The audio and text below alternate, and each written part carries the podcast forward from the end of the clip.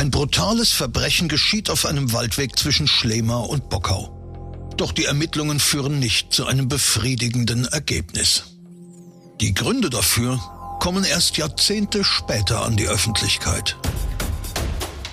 Nichts ist so unglaublich wie das wahre Leben. Hier ist Sachsens spannendster Podcast mit echten Kriminalfällen aus unserer Region. Nach Recherchen von True Crime Autor Henna Kotte. Aufgeschrieben und erzählt von Maximilian Reg. Hier ist Tod in Sachsen. Der Mordcast. Achtung, nicht geeignet für Kinder und Jugendliche unter 16 Jahren. Heute der kurze Arm der Gerechtigkeit. Schlema, September 1954. Die Region um Aue verfügt über reiche Uranerzvorkommen. Um den Rüstungswettlauf mit den westlichen Mächten nicht zu verlieren, lassen die Sowjets hier im großen Stil Bergbau betreiben. True Crime Autor Henner Kotte war mit uns im sächsischen Erzgebirgskreis. Heute sind wir vor dem ehemaligen Kreiskrankenhaus in Aue, heute das Helios Klinikum. Und hier kämpfte 1954 eine junge Frau um ihr Leben. Sie war einem schrecklichen Verbrechen zum Opfer gefallen. In der ehemaligen Adolf-Hennecke-Siedlung in Schlema wohnten zwei junge Ehepaare zusammen, die aus der Lausitz ins Bergbaugebiet zugereist waren. Das waren einfach die Verdienstmöglichkeiten. Der Erzabbau, Uranabbau im Erzgebirge hat sowas wie eine Goldgräberstimmung in den Anfangsjahren der DDR hervorgerufen und man verdiente dort sehr gut. Die Wismut steht als Synonym dafür. Das Ehepaar Helmut und Susa Bongartz ist erst seit kurzem in der Region. Helmut hat schon Arbeit gefunden, Susa hat auch schon einen guten Job in Aussicht. Doch dann verschwindet sie. Eine der beiden Ehefrauen meldet sich bei der Polizei, dass sie ihre Schwägerin Susa Bongartz vermisst. Sie ist nicht nach Hause gekommen und am 16. hat sie früh um 11 fröhlichen Mutes das Haus verlassen. Die Polizei nimmt diese Anzeige zunächst nicht besonders ernst, denn Susa ist eine lebenslustige junge Frau, die ihrem Mann nach einer schweren Ehekrise hinterhergereist ist. Sie wohnte ja bis vor wenigen Tagen noch in Hohenbocker in der Lausitz. Es sind knapp 24 Stunden vergangen, so dass man noch nicht in Panik verfallen will. Eine Fahndung nach der Vermissten findet zunächst nicht statt. Fast zeitgleich mit der Anzeige am 17.09.1954 macht ein Pilzsammler auf dem Milchweg zwischen Bockau und Schlema gegen 11 Uhr vormittags eine Beobachtung. Er sieht am Wegesrand einen vermutlich betrunkenen Mann liegen, der wohl seinen Rausch ausschläft. Und er denkt sich nichts weiter dabei. In der Bergbauregion ist exzessiver Alkoholgenuss keine Seltenheit. Hinter vorgehaltener Hand wird die Gegend damals auch als Deutsch-Wild-West oder Klein-Texas bezeichnet. Die Arbeit im Bergbau ist beschwerlich und gefährlich. So mancher ertränkt seine Sorgen in Deputatschnaps, im Volksmund auch Kumpeltod genannt. Es gab den sogenannten Bergmannsfusel, der, der ist in der DDR ja berühmt berüchtigt gewesen, der für wenige also noch nicht mal für eine Mark. Ich glaube, da war der halbe Liter 80 Pfennig. Wir haben ihn gerne in die Bohle gemischt. Das war so ein, ein Todmacher. Also man trank ihn, schmeckte relativ wenig. Er rollte relativ gut die Kehle herunter und, und dann machte es Bumm und man wusste nichts mehr. Ohne sich den vermeintlich Schlafenden am Wegesrand näher anzusehen, geht der Pilzsammler weiter. Allerdings teilt er seine Beobachtung einigen Waldarbeiterinnen mit die in der Nähe gerade mit Pflanzungen beschäftigt sind. In ihrer Mittagspause sehen sich die Frauen nach dem Betrunkenen um, können ihn jedoch nicht finden. Erst als sie am nächsten Morgen wieder zur Arbeit gehen, entdecken sie eine leblose Person am Wegesrand. Sie wagen es nicht, sich zu nähern und holen Hilfe. Man ruft extra den Oberaufseher der Pflanzerinnen, die also neue Bäume im Wald pflanzen, der sich dem vermutlichen Betrunkenen nähert und er stellt fest, es ist eine Frau mit sehr, sehr schweren Schädelverletzungen und man nimmt an, sie ist gestorben. Als man die Polizei benachrichtigt, wird festgestellt, die Frau lebt. Es ist Susa Bongartz aus Schlema. Das Leben der Verletzten hängt nur noch am seidenen Faden. Henna Kotter hat die Fotos des Opfers in der Ermittlungsakte gefunden. Die Fotos der verletzten Frau sind wirklich sehr schlimm. Und zwar ist die Kopfschwarte gelöst, die Kopfhaut steht ab, die Augen sind völlig verquollen. Also das Gesicht ist eigentlich ein einziger Matsch.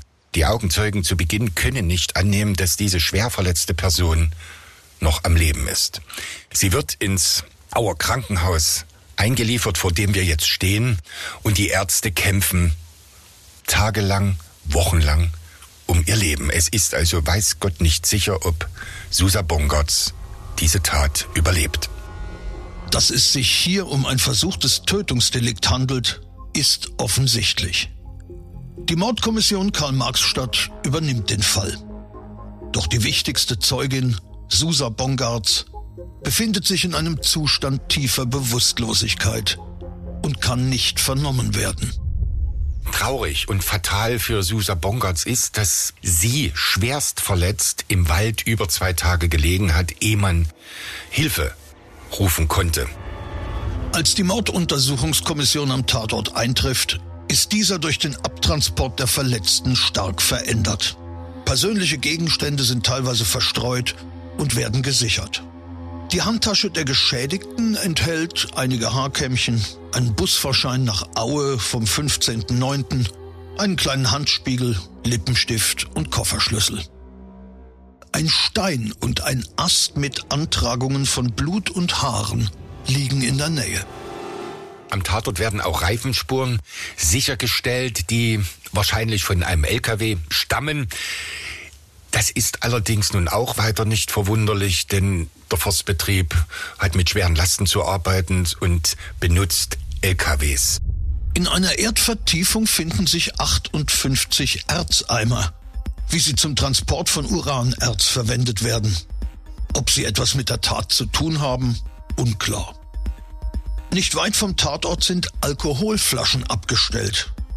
Eine halbleere Flasche Weinbrandverschnitt und eine unangebrochene Flasche Reiterlikör. Haben sich Susa und ihr späterer Mörder hier zum romantischen Stelldich eingetroffen und den Alkohol dafür mitgebracht? Immerhin lässt sich auf der Verschnittflasche ein fast vollständiger Fingerabdruck sichern. Die Mordkommission nimmt die Beziehung des Ehepaars Bongards unter die Lupe. Sie kennen sich seit Kindertagen, sind in der Nähe von Spremberg groß geworden. Sie haben acht Jahre Altersunterschied. Helmut ist 1926 geboren und Susa 1934.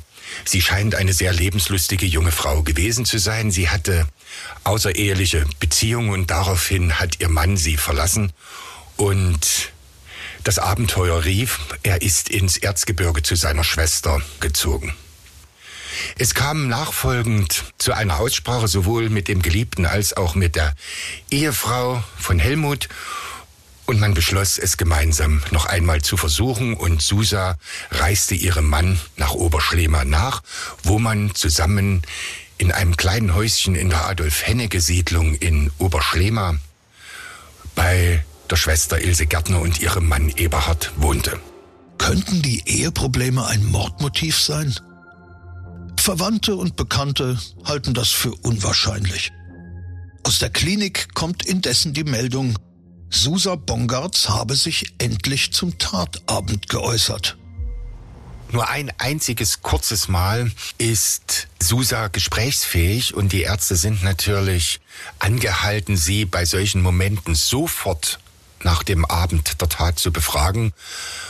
Und das tun sie auch. Und Susa kann ihn nur mit schwacher Stimme antworten, ich bin spazieren gegangen. Danach verliert sie wieder das Bewusstsein. Ein weiteres Gespräch ist zunächst nicht möglich. Auch das hilft den Ermittlern nicht weiter. Es bleibt unklar, wie die Geschädigte den Abend des 16. September verbracht hat und wie sie an den Tatort gekommen ist. Man hat bei den Sachen der Susa im Wald auch einen Busfahrschein Richtung Aue gefunden.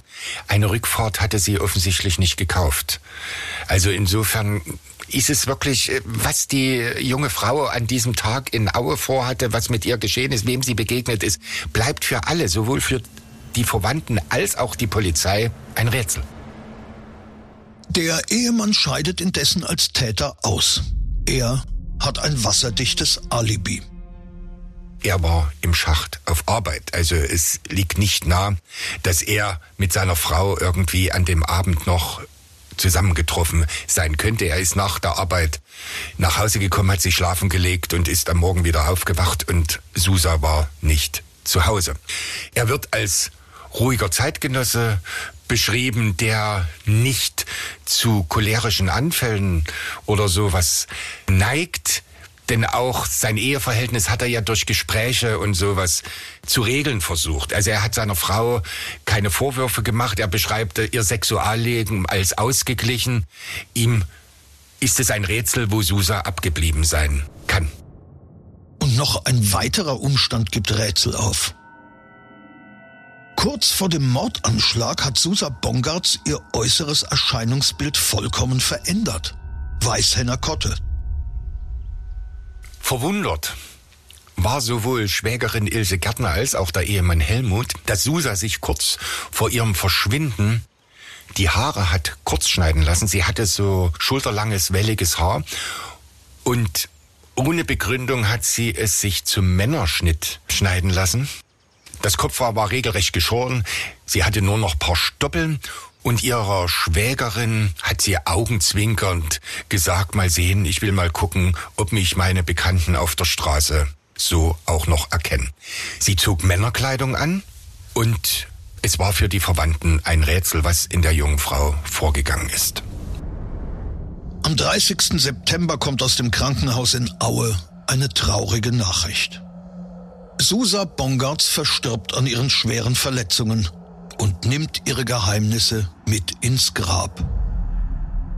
Die Mordermittler stellen Nachforschungen in Gaststätten an, die die Ermordete vor der Tat besucht haben könnte. Alle möglichen Zeugen werden nochmals intensiv befragt. Seitenlang sind die Protokolle der Vernehmungen in den Akten. Konkrete Hinweise auf einen Verdächtigen finden sich nicht. Eine interessante Aussage ist immerhin dabei.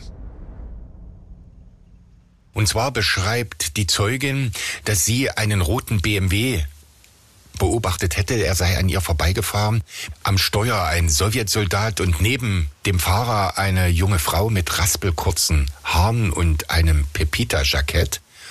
Kleidung und Beschreibung der Person stimmen mit den Aussagen der Verwandten 100 Prozent überein. Es könnte, müsste, dürfte sich um Susa Bongartz im BMW gehandelt haben. Das ist die heißeste Spur im Fall Susa Bongartz und es dürfte eigentlich keine Schwierigkeit sein, den Halter des roten BMW ausfindig zu machen, doch verläuft auch diese Spur im Sand. In der Akte findet sich kein Hinweis, dass man den Fahrer oder den Halter dieses roten BMWs gefunden hätte. Wie ist das möglich? Ein roter BMW ist in dieser Zeit in der DDR ein eher seltenes Fahrzeug. Doch es kommt noch mysteriöser. Nur zweieinhalb Monate nach der Tat wenden sich Helmut Bongartz und die Mutter des Opfers an die Ermittlungsbehörden, um den Stand der Untersuchungen zu erfragen. Doch die DDR-Behörden reagieren schmallippig und erklären den Fall kurzerhand für abgeschlossen. Ein ungeklärter Mordfall? Abgeschlossen? Bongartz protestiert, doch weitere Auskünfte erhält er nicht. 1990 versucht der Witwer noch einmal an Informationen zu kommen. Er wendet sich an den neuen Polizeipräsidenten des Freistaats Sachsen. Der Polizeipräsident des Landes Sachsen teilt Helmut Bongartz mit, es sei keine Akte zum Fall seiner Frau aufzufinden und beendet den Briefwechsel. Verwunderlich ist, dass ich die Akte im Staatsarchiv Chemnitz gefunden habe, wo sie auch nach äh, Ende der Ermittlungen, nach der Frist, wo die Staatsanwaltschaft die Akten aufbewahrt, ans Staatsarchiv übergeben worden ist. Warum das der Polizeipräsident nicht wusste, bleibt auch mir ein Rätsel. Und wir haben einen Beitrag darüber gesendet, ungeklärte Kriminalfälle. Und nach der Sendung erhielt die Redaktion Post von Helmut Bongartz. Und das gibt dem Fall eine andere Richtung und eine höchstwahrscheinliche Lösung. Helmut Bongartz legt Henna Kotte die Briefe vor, die er und seine Schwiegermutter 1954 von den DDR-Behörden bekommen haben. Dort heißt es wörtlich, dass der Vorgang als aufgeklärt und abgeschlossen gilt. Aufgrund der damit verbundenen Komplikationen können wir Ihnen leider keine Täterbenennung einschließlich des Tatmotives übermitteln. Zu erwähnen sei, dass der Todesfall von der Mordkommission gemeinsam mit einer Kommission der Besatzungsmacht in Bearbeitung war.